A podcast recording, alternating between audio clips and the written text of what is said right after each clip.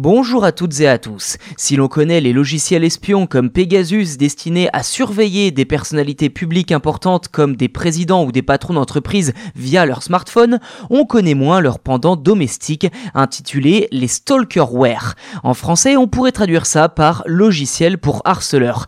Difficile de savoir si l'on est espionné par quelqu'un donc, étant donné que ce programme est invisible. Enfin, pas tout à fait, puisque l'outil Verifone permet justement de les détecter.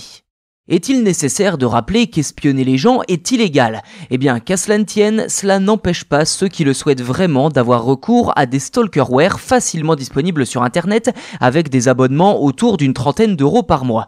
Une fois installé sur le smartphone de la victime, cette application permet de récupérer tous les messages, mails, listes d'appels et géolocalisation de la personne. Ce genre d'application est bien souvent utilisé par des couples excessivement suspicieux et qui se retrouvent régulièrement cités au tribunal dans le cadre de violences domestiques.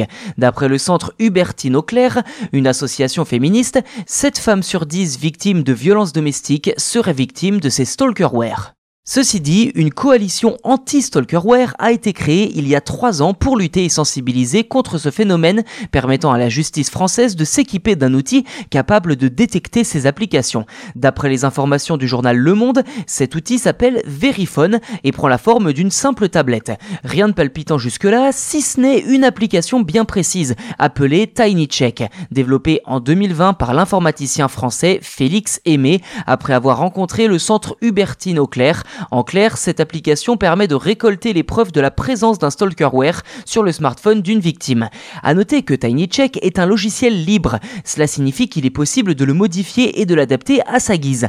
Dans le détail, Verifone crée un réseau Wi-Fi éphémère sur lequel va se connecter le mobile de la victime, révélant toute l'activité du smartphone. Ainsi, TinyCheck va chercher à identifier les signatures particulières d'une quarantaine de logiciels considérés comme des stalkerware et notamment sur quel serveur il tente de se connecter.